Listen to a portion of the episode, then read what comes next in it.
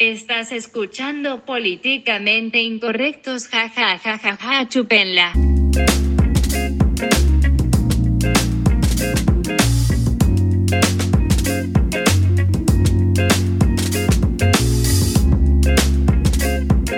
Queridísimo profesor, ¿cómo te encuentras hoy? Quería, quería abrir este podcast diciendo nada más que. eh, o sea, hoy, hoy decidí echarme un maratón de los de Señor de los Anillos. Nu- Nunca los había Claro, visto. la, la, la trilogía, Todo, me eché las tres, pinche nueve horas de mi vida, güey. Y sí, muy buena película. no, sí te puedo decir que fue un desperdicio de mi tiempo. Ah, trilogía. hermano.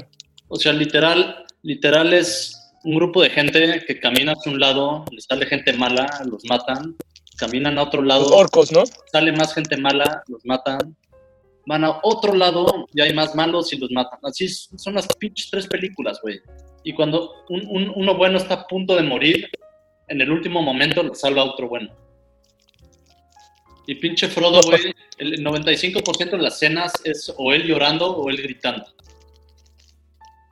Mira, yo te voy a decir algo. Yo fui a donde grabaron la película de Nueva Zelanda, donde están las casas de los midgets también, de los elfos o no sé cómo se llaman. Y la verdad, al ver el grado de producción que tiene esta película, porque inclusive en muchas tomas pensaban en que cuando el caballo respirara sacara vaho de su nariz, son muchas cosas para hacerlo extremadamente realista y acorde a las situaciones. Pude apreciar que esta película tiene Óscares, tiene... No tiene Óscares, ¿no? ¿O no tiene Óscares? El Señor de los Anillos. Estoy casi seguro que sí. Veamos. O sea, está muy bien grabada, muy, muy bien grabada. Muy bien producidas también. Sí, sí, sí. Tiene premio Oscar a la mejor película en el 2004, premio Oscar a la mejor canción en el 2004, premio Oscar a la mejor banda sonora en el 2004, premio del sindicato de actores a mejor reparto. Bueno, tiene una infinidad de premios. Sí, no. tiene cinco estrellas. pero, pero no me gustó. Tú le diste un análisis muy crítico, por lo que veo. Pero te, te la echaste, ¿no? Te la Ya, echaste completa. ¿Eh? Te la echaste completa. Me Eché las tres, sí, son, son tres horas cada peli, güey. Eché nue- nu- nueve horas de mi día hoy fue, fue echarme esto. Vaya, mis este, respetos, hermano. Tú sabías que el. O, o sea, originalmente es un libro, es un libro, un pinche diccionario enorme. El, Sí. el- el autor de este libro habla finés, alemán, inglés, latín, griego. Hizo, o sea, literal desarrolló un Una lengua. idioma, sí, dos lenguas. Ajá. Desarrolló dos lenguas para, para la película, Para la para, película. sus libros. Sí, claro. Eso me lo explicaron en el tour de Nueva Zelanda. Te explican como todos los datos curiosos de estas películas. Y también este, es fascinante, ¿no? Saber cuántas personas involucran el reparto. Te enseñan en, una- en las tomas de cuando es la guerra que se van a chocar unos contra otros, que son millones de soldados.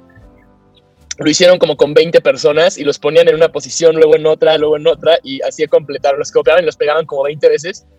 Y si tú ya ves la película otra vez, puedes ver que en ciertas partes de la multitud se repiten patrones de los soldados. Entonces sí se ve como medio copiada y pegada la, la horda enardecida de orcos. También lo hicieron con los hobbits. O sea, los actores en vida real gente normal de altura. Pero para, Sí, para las tomas. representar su miniatura, ha- hacían diferentes tomas. Ve- ¿Ves que tú puedes hacer una foto dizque, agarrando la Torre Eiffel con tu mano? Simplemente es la Sí. distancia. Eso hacían con los hobbits. o sea, Cambiaban la tomaban de perspectiva. más. Y nada más los, los pegaban en la escena y ya parecían más chicos. What we've done with some of our force perspective shots is be able to move the camera for the first time. That they were always techniques that required the camera to be locked off because once you started to move the camera, it would give away the illusion of one person being further away when you're really wanting them to look like they're side by side. In order to get the camera alive, we started thinking about ways of uh, using motion control in order to doing you know, what we call moving force perspective shots using uh, slave motion control bases. You do a motion control move where you have the, the one actor on a moving platform. So when the camera moves, you're doing your moves all relative. So you're literally sliding the guy along on the floor as your as your motion control move is, is motion control camera is moving along. You have the camera on a motion control dolly, making it move in and out or side to side. But you have another smaller dolly that's electronically hooked to it and does the exact same motion, but sort of in a counter movement. But every time you move one way on one dolly, the other one immediately responds. When you're actually viewing it, you're, you're basically doing a split.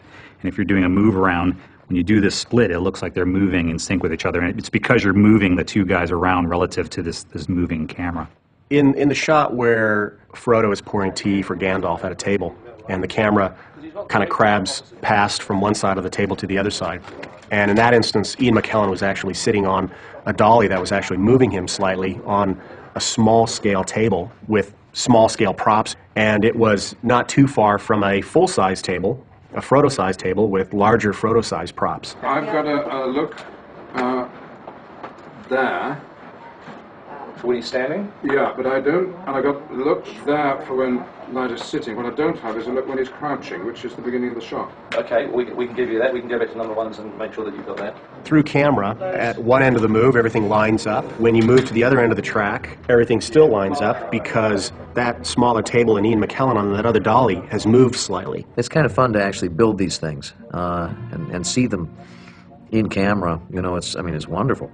Uh, it- it's fun to actually just you know get dailies back and the shots done. It worked pretty seamlessly, and everyone was really amazed with the results. the fires of Mount Doom, taken by Isildur from the hand of Entonces, este, te digo, está muy bien producida en, en, en- en ese De hecho, el set, el set que utilizaron para la- donde vive Frodo se quedó construido, ya lleva más de 20 años construido porque ahora es una atracción turística que lleva la mayor atracción turística de Nueva Zelanda. O sea, lleva millones de visitantes. Sí. O sea, todos los nerds sueños ir a Nueva Zelanda a ver. el- No solo los nerds, hay, hay un tour que te lleva, o sea, si es obligado ir, si vas a Nueva Zelanda tienes que ir al tour del Señor de los Anillos. De hecho, hay comerciales de aerolíneas basados en el Señor de los Anillos. Ubicas que, o sea, te pasan como el de ponerte el cubre, el ponerte el- la mascarilla o ponerte eh, el cinturón, esa grabación que te pasan en los aviones, la hicieron basada en el Señor de los Anillos. Pues creo que en, en Londres igual hay un tour muy famoso de Harry Potter. Igual, Pero son sí, películas no- que han marcado. eso no es un must si vas a Londres, güey. Es nomás si. si- Yo nunca he ido a nada de Harry Potter en Londres. Creo que los castillos, de hecho, están en Escocia de Harry Potter. Tu tipo lo de Platform 9 and 3 quarters. Ahí está la. Si, si vas a la estación de King's Cross, está la plaquita ahí de Harry Potter. Y hay colas enormes para tomarse una foto con esa plaquita. No manches. Qué belleza. ¿No? Claro que sí, la verdad yo creo que son películas que dejan una derrama económica impresionante donde son hechas. Por ejemplo, Harry Potter para Gran Bretaña o esta madre para Nueva Zelanda, que dejan dinero durante décadas posteriores, no solo a los que hicieron la película directamente, sino a todos estos negocios turísticos, eh, tours que hacen posteriores a, a las películas. Es algo muy sano, es algo que casi no se tiene aquí en... Se pueden hacer, pero pues muy pocos tours. Nada muy único. Eh, profesor, quería comentarte, si me permites cambiar de tema. Eh, ¿Puedo, ¿Puedo nada más agregar una cosa más? Sí, agrégala. Es, es- es tan profunda eh, la obsesión sobre películas así que tienen un mundo entero que hay, hay gente que, que, eh, se aprendió el idioma de Elvish, de Lord of the Rings. Es un Ujú. idioma, o sea, tú puedes buscar tutoriales en, en internet y te enseñan a Hay gente que sabe hablar. Y hay, hay gente que, que en su tiempo libre se pone a aprender. o, o sea, tú puedes encontrar en YouTube gente hablando Elvish, un idioma inventado de ficción. ¿Qué tan.? Como el de Chewbacca. No, pero es- es- hay un diccionario de Elvish. O sea, el, el autor del libro hay- tiene como mil palabras en el diccionario.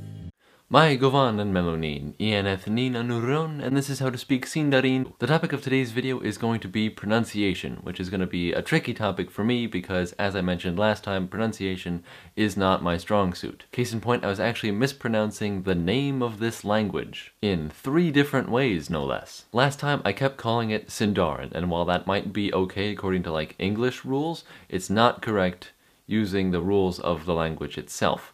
So let's dive into those reasons. Firstly, there's the matter of emphasis, putting stress on different syllables. In Sindarin, you put your emphasis on the third to the last syllable if your word has more than three syllables. Sindarin happens to have three syllables, so unlike what I was doing last time, putting the emphasis on the dar, you're going to put it on the sin in Laboviorodwen. Garik i sol golo ork. Nostak, nostak, be ork, gair. Es este, un poco No sé si sorprendente o, o- o raro esto. No es La verdad, yo creo en, que- en tu CV pones este. Es como esta J.K. Rowling que extendió muchísimo sus historias y escribió libros y escribió demás cosas al respecto, como las después de Harry Potter escribió otros dos libros. Sí, pero estás hablando de, de un puto idioma, cabrón. O sea, en vez de aprender algo útil como, yo qué sé, francés, estás aprendiendo un idioma ficticio para, para satisfacer tus fantasías en tu cabeza. Sí. Estoy de acuerdo contigo, profesor. Este se llama Pues bueno. um, Kenia. Si quieren buscar, si quieren aprender el idioma, pueden buscar El idioma del Señor de los Anillos. Cueña, sí. Es como, creo que también había un idioma en el de Star Trek, ¿no? Eh, Super geek. Se saludan así. J.R.R. Tolkien. Ese güey es el autor, sí. Es un genio de la literatura en inglés.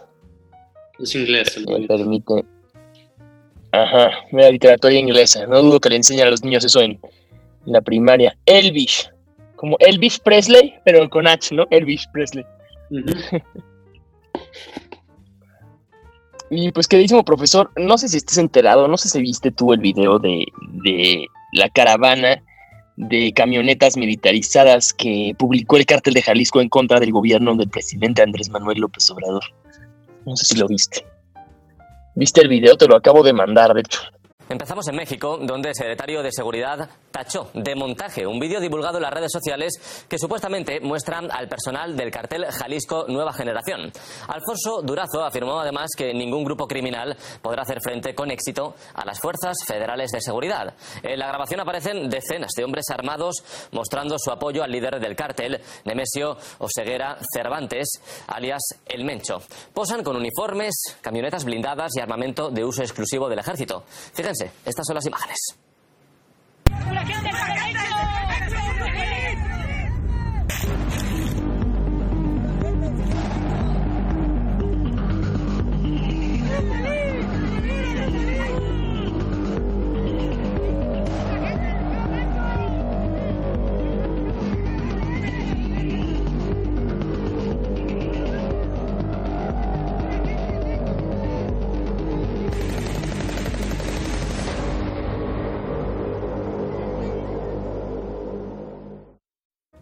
Es una verdadera locura, es una humillación para el gobierno federal y también es una falta de respeto que Alfonso Durazo diga que es un montaje, ¿sabes? Ve claramente ahí en el video que no es un montaje.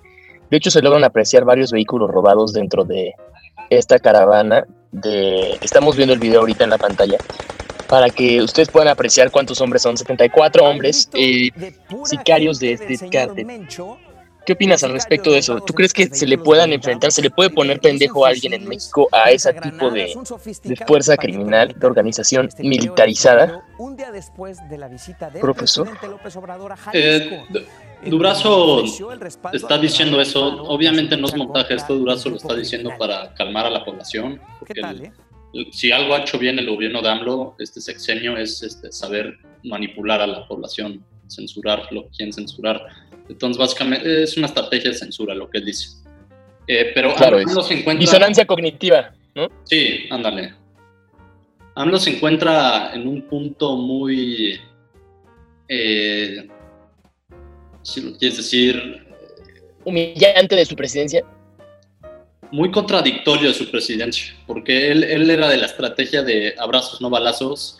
Sin embargo, Todas sus falacias. Si, el, si, uno, si uno de los cárteles más poderosos del país, si no es el, el más poderoso del país, está básicamente declarando guerra con esto, eh, él se va a tener que contradecir en frente de toda la población y todos los que lo apoyaban por abrazos no balazos eh, van a tener que ver cómo cambia de tácticas por, por la seguridad de todo el país.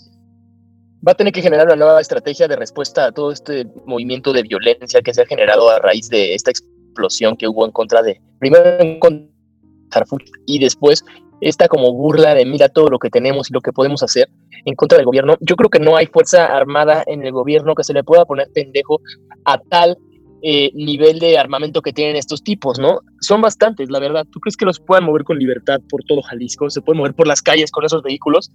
Eso y un vehículo militar no tiene diferencia. Si te fijas, parecen vehículos militares. Si tú Es lees, completamente algo... Dime, profesor. si tú lees lo- los libros de AMLO, siempre dice que el fuego no se combate con fuego.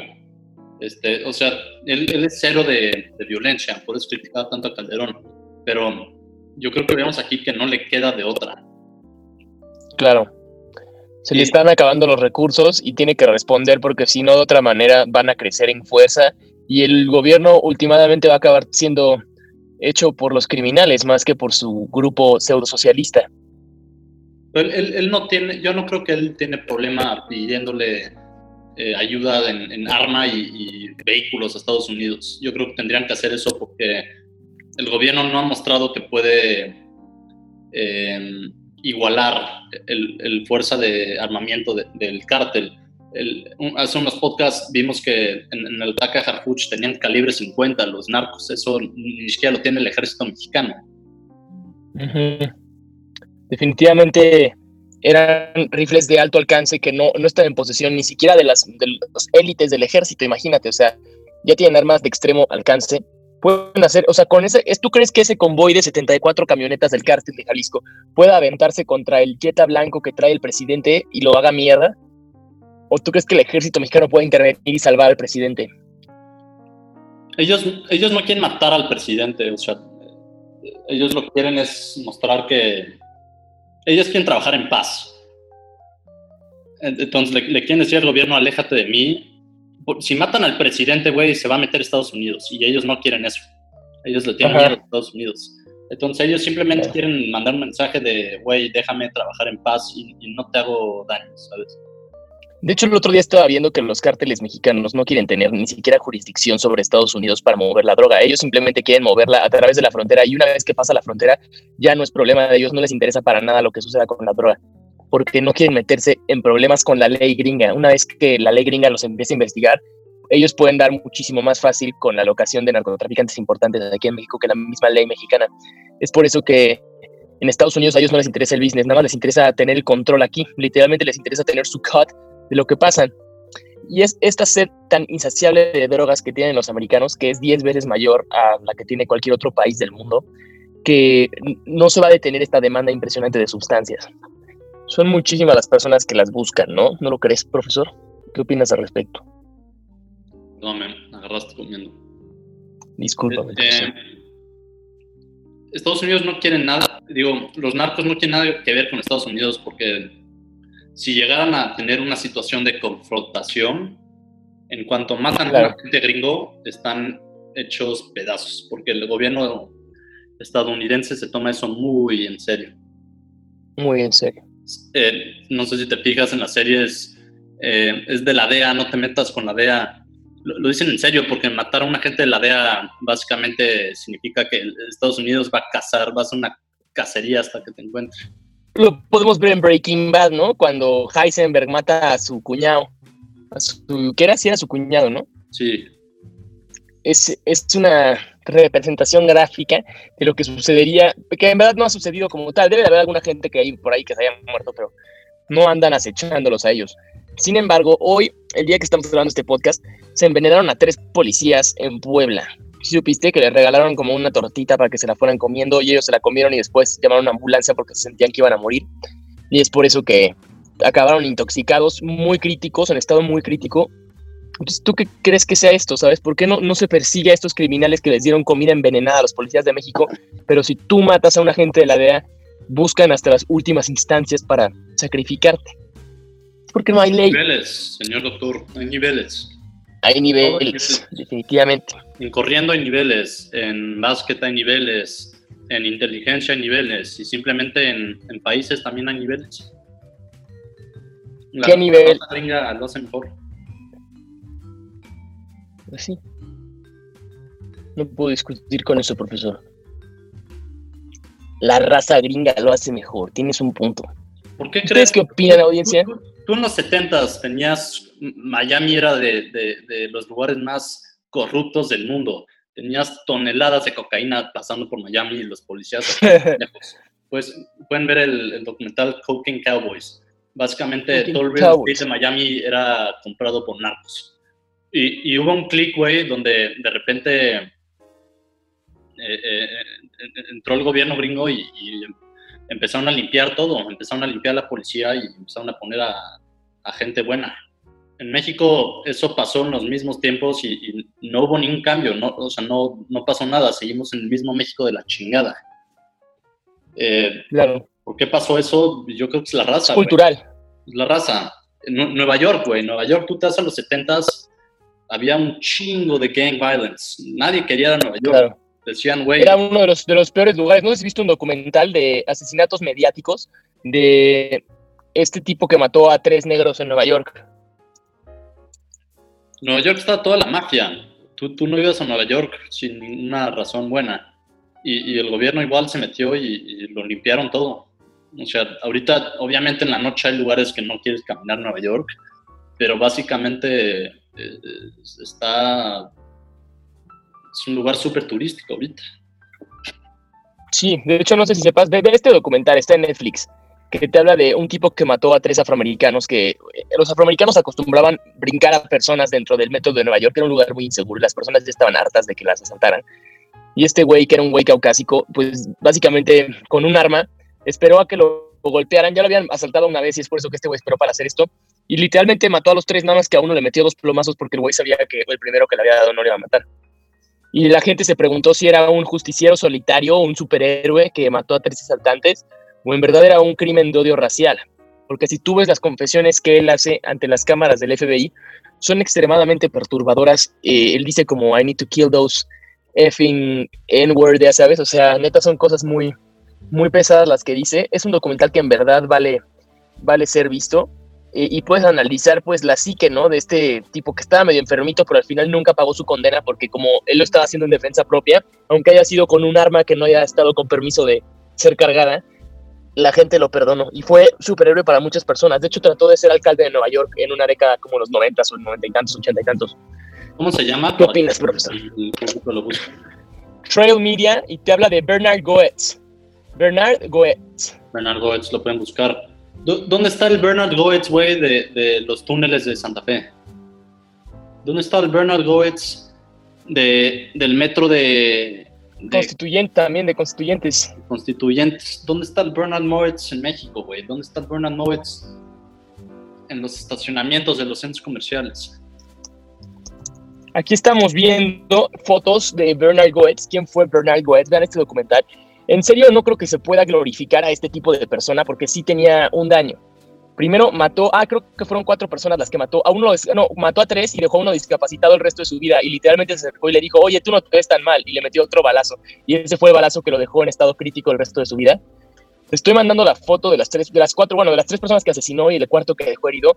Y después la foto de Bernard se volvió un ídolo de las personas. Muchísimas personas lo admiran. Dicen que es como una especie de, de Joker por todo lo que ha hecho. Y actualmente es una activista de, del cannabis. Y está en libertad, nunca pagó condena, nada más estuvo como 30 días en, en la cárcel. No sé si estés viendo las fotos, profesor. ¿Qué opinas al respecto de este tipo? Pues un héroe, la verdad. Un, un héroe a- al enfrentarse cara a cara con, con asaltantes. Claro, y está bien decirles insultos raciales antes de asesinarlos. Sí, ¿Por qué? ¿Por qué lo justifican? Porque te estaban asaltando antes. Él estaba en un momento de porque es gente mala. le, le quieres decir cosas feas para, para ofenderlos, ¿no? Claro. Tienes toda la razón. No, Y no ahorita es estamos alguien- viendo no en la pantalla en un parque, güey. Es, es alguien que está dispuesto a matarte. Entonces, ¿Sí sabías que lo demandó uno de los negros que lo asaltó? Lo demandó precisamente porque lo dejó discapacitado el resto de su vida. Y lo demandó por todo lo que tenía. Y lo que hizo Bernard Goetz, eh, a mucha gente le dio risa. Se declaró en bancarrota a la semana siguiente.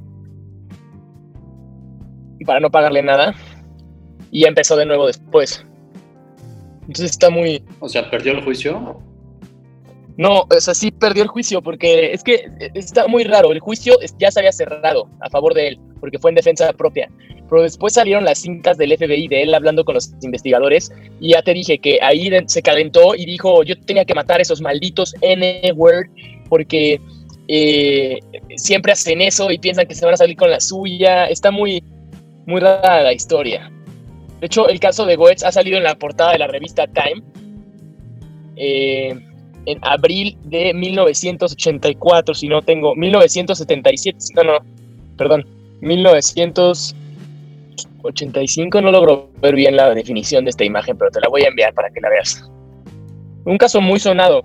De hecho, dicen que han sido de los casos más sonados mediáticamente hablando. ¿Qué opinas al respecto, profesor? No hay nada que opinar. Eh, gracias, Bernard, por hacer esto. Vaya, declaraciones fuertes, querido profesor.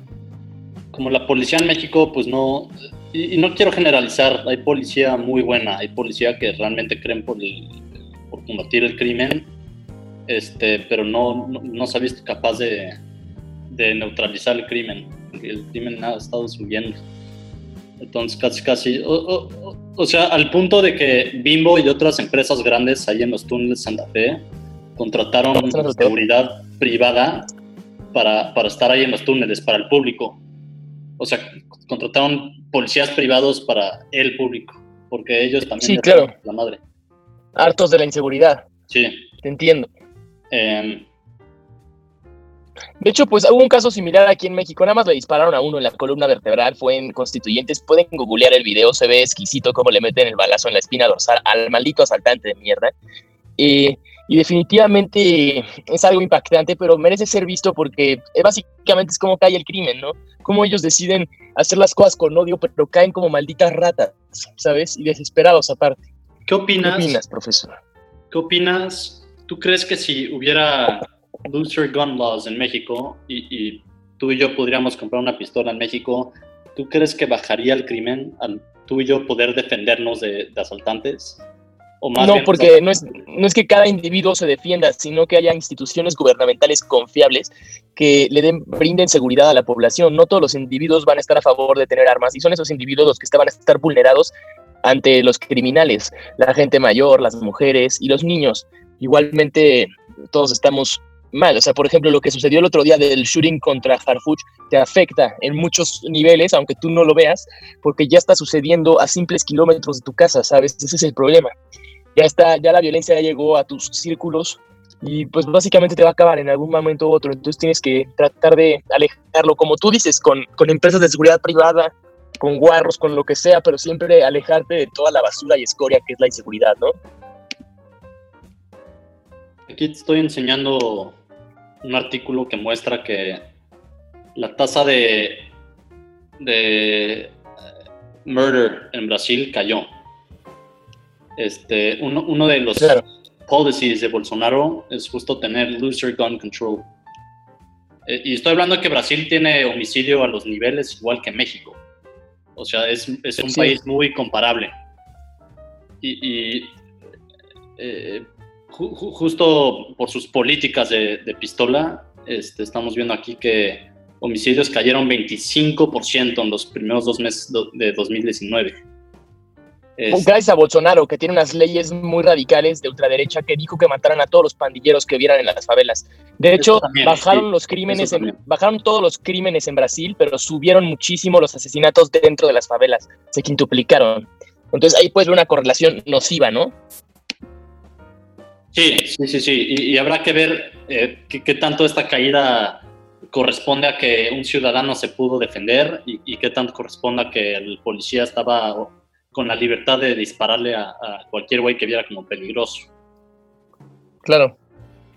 Y es que ese es el problema, como por ejemplo lo que sucedió en México también del niño de 16 años que iba caminando y un policía le disparó con una shotgun en la espalda y se armó un pedísimo es precisamente lo que se quiere evitar, ¿no? Que también existan este tipo de abusos de autoridad porque hay un grado tal de violencia que los policías pueden utilizar la violencia libremente y saben que no van a ser eh, pues procesados por utilizar este tipo de violencia contra gente inocente, porque ya ni siquiera estamos hablando de que contra los mismos criminales que perpetran la violencia infame. ¿Sí me explico o no? Otra vez, por favor, doctor. Lo que voy es que esto, el problema de la violencia en México es tanto que los policías mismos se sienten en la posición de poder ejecutar y ejercer violencia contra distintas personas. No sé si tú conozcas a alguien que lo haya golpeado a la policía porque se le haya puesto pendejo o algo así. Cosas que en primer lugar nunca debieron de haber sucedido y les están sucediendo a las personas precisamente por tratar de retar a las autoridades.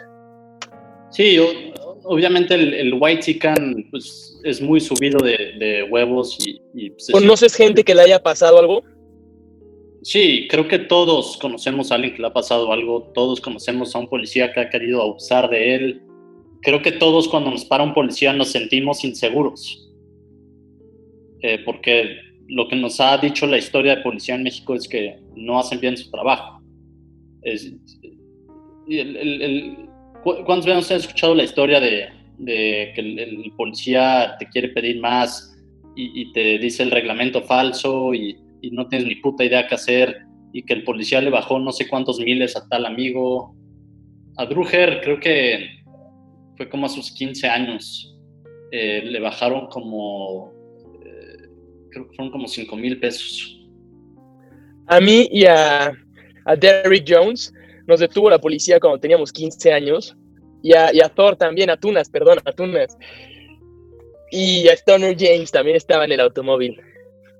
Nos detuvo la policía y nos empezaron a catear hasta las putas nalgas. Y después vieron que éramos menores de edad en la identificación de, de Derrick Jones. Y, y básicamente en cuanto se dieron cuenta que éramos menores de edad nos dejaron ir porque pues, no querían meterse en pedos de, ¿sabes? Pero pues no teníamos absolutamente nada, ni estábamos haciendo ninguna ningún delito ni nada al respecto, ¿sabes? A da igual, güey. pues, Si ellos te pueden encontrar un delito. Si el gobierno te quiere Una causa culpable probable. ahorita, doctor, te puede encontrar de algo culpable. Porque me estás diciendo que vivimos en un régimen autoritario que silencia a los medios convencionales o los medios comunes. Te estoy diciendo que nadie de aquí es limpio y el policía va a usar eso en, en- en su favor. Me estás diciendo que van a censurarte, eh, independientemente de lo que tú digas que no hiciste nada, estos güeyes te pueden decir que eres un maldito delincuente y mereces ser procesado.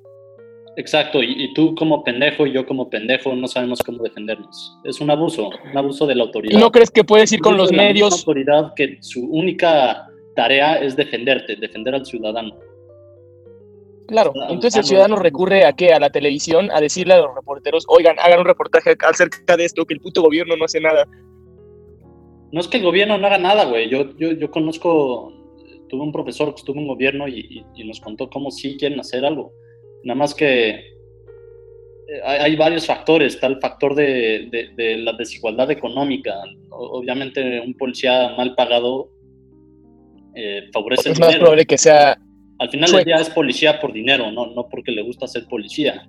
Este, está el factor de, de que pues está arriesgando su vida. el policía promedio. El policía promedio. El policía promedio, y, y Definitivamente. repito, hay, deben haber policías muy, muy buenos que, que neta quieren mejorar el país.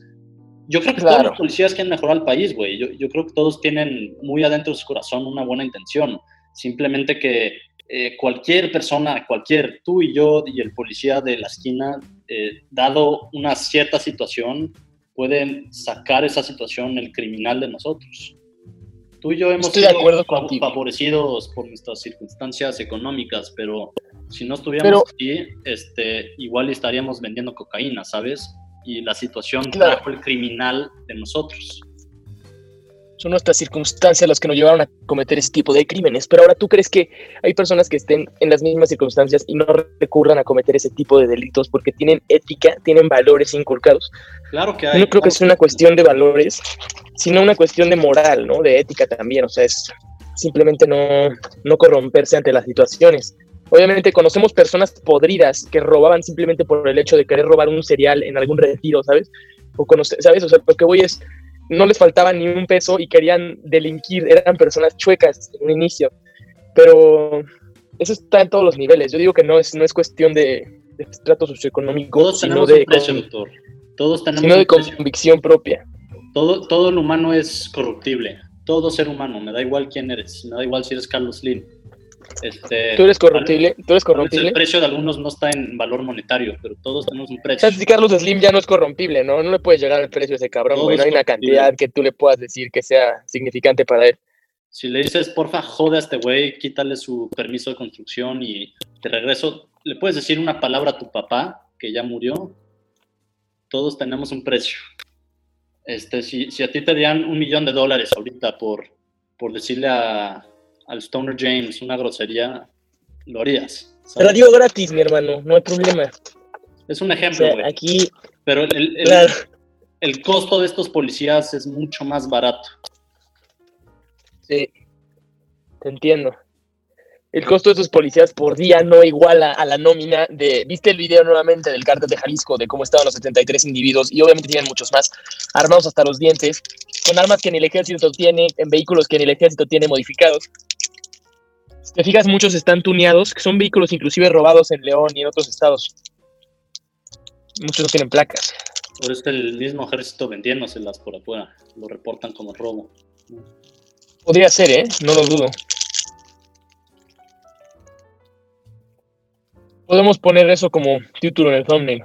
El ejército le vende sus camionetas al cártel. Mejor podemos poner, aprende a hablar Elvish en tres días. No creo que eso sea algo que le interese a la audiencia en 10 años, queridísimo profesor. Hay, hay un público para eso, güey. Hay, hay gente que da clases de eso. Otakus les dicen, ¿o cómo? Tú y yo conocemos a, a gente que está metido a eso, güey. El hermano de Monami está súper metido a eso.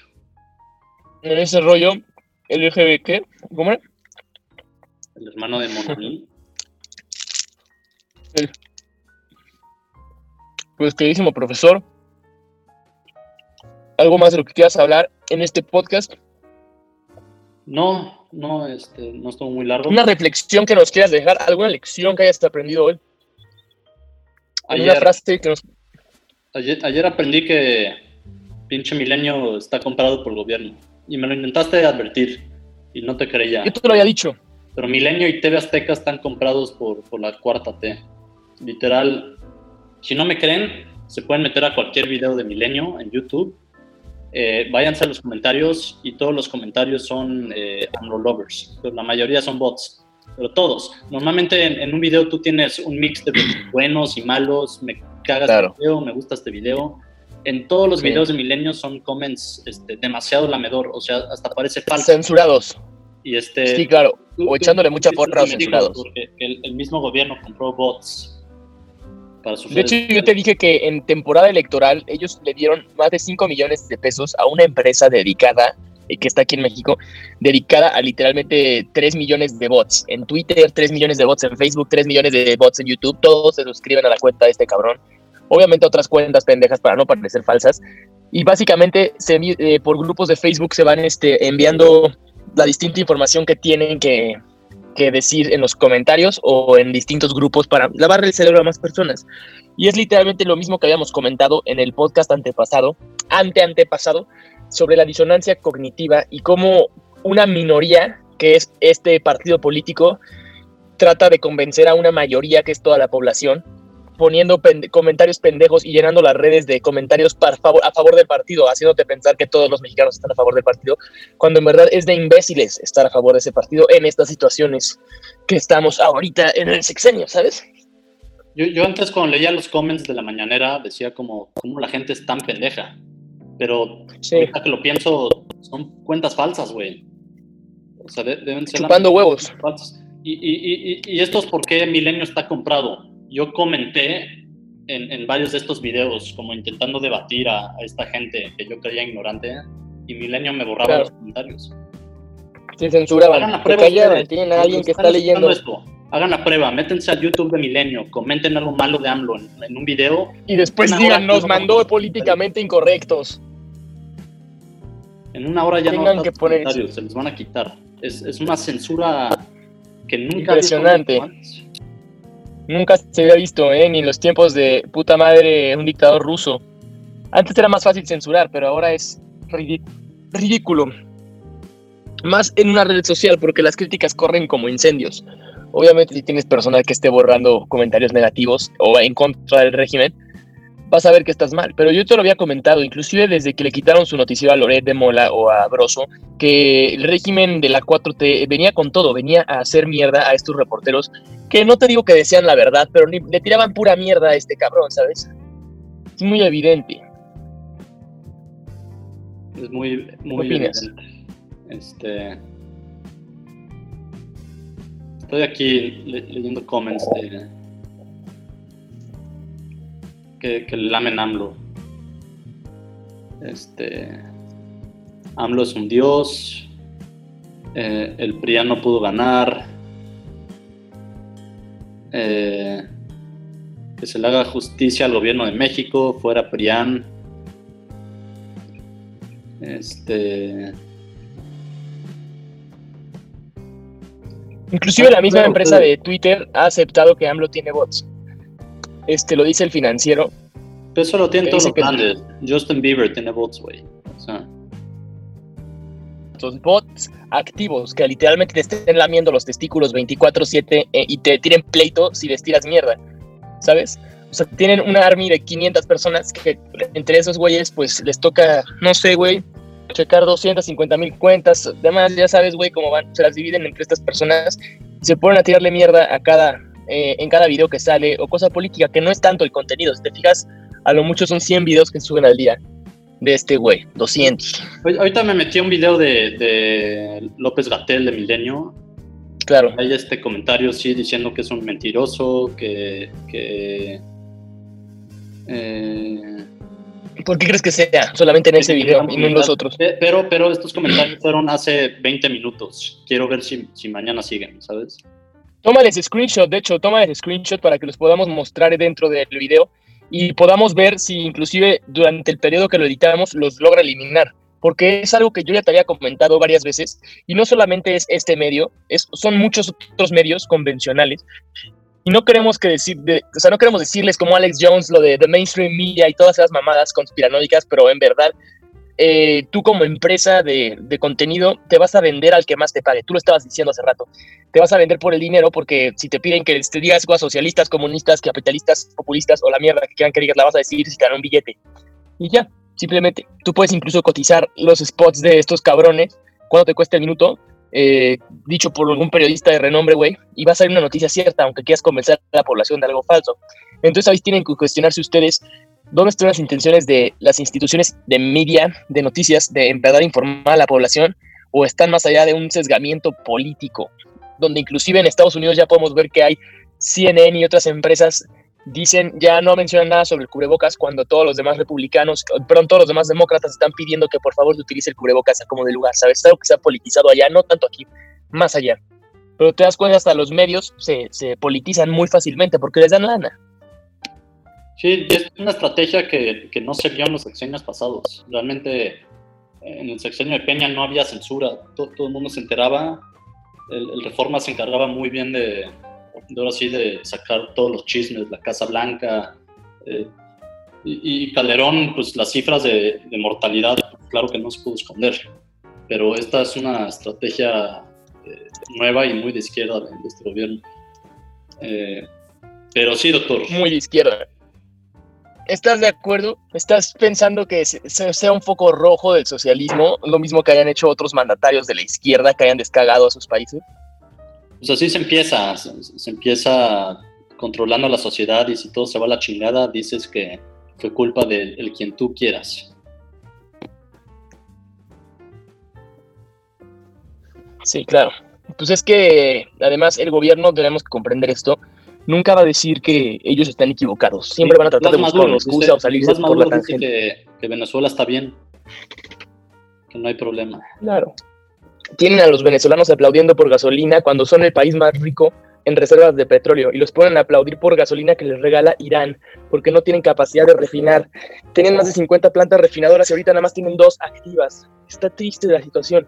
Eso es lo que hace el Está socialismo. triste y, y es el país con más reservas petroleras del mundo, güey, del mundo, más que, Sí. que los Emirates Unidos. Los Emiratos Árabes Unidos. ¿Has visto el video en proporción de barriles de unos países con otros? O sea, sé que Venezuela es primer lugar, Sí, en el mundo, pero no has visto, o sea, la proporción en barriles. lo cual Busca es en YouTube.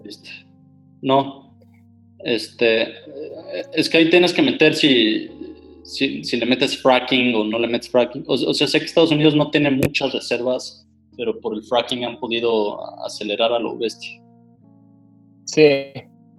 Ahorita, de hecho, te voy a mandar este el video, quiero que lo veas, eh, que nos habla literalmente la representación gráfica de barriles. De hecho, la podemos ver.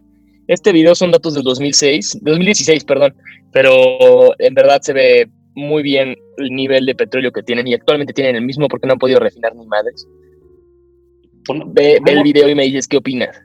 Ponemos Ahí en todos los países del mundo que y cerramos esto, ¿va? Claro que sí, profesor. Y pues bueno, profesor, más allá de esto que hablé de los barriles, mientras tú estás viendo el video, quiero decirte que no importa los errores que cometas en la vida, el humano siempre va a aprender de los errores, colectivamente o individualmente. Es como cuando votas por AMLO y no querías que ganara, pero pues ganó y ahorita está haciendo mierda tu país. Es similar a que metas la llave a la puerta y se te rompa la llave en lugar de abrir la puerta. Tú votaste por ese güey con un propósito y en verdad la vida te está dando una lección, una lección que te puede dar un trago amargo y que te va a costar aprender, pero al final de cuentas aprendiste una lección. Estoy en desacuerdo contigo. Yo creo que aprendes de una lección si tuvo algún efecto suficiente negativo en ti y siempre y cuando reconozcas que fue un error. Okay, me... A lo que voy con esta metáfora, ¿no crees que, que AMLO haya ganado y todo lo que está sucediendo políticamente, o sea, esta llave que se rompió dentro de la cerradura que queríamos abrir, sea más que un error que nos va a acabar costando mucho? Un error que se pudo haber evitado.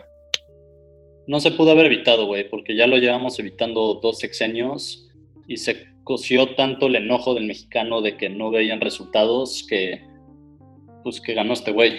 O sea, esto no se podía evitar. ¿Estamos viendo resultados? Estamos viendo resultados, sí. Resultados negativos, pero sí. Totalmente de acuerdo contigo, queridísimo profesor. Siempre es un placer eh, tener nuestras discordancias políticas. Gracias, público. Nos vemos hasta la siguiente. Recuerden dejar su manita de like, por favor. Nos alimentamos de estos videos. Por favor, dejen su manita de like, se los pedimos. Suscríbanse y denle a la campanita si es que en verdad les gusta nuestro contenido. Los queremos mucho y se cuidan mucho, audiencia. Se la lavan y hasta la próxima. Gracias por escuchar Políticamente Incorrectos Podcast. Si fuiste ofendido por algo, chúpenla. thank you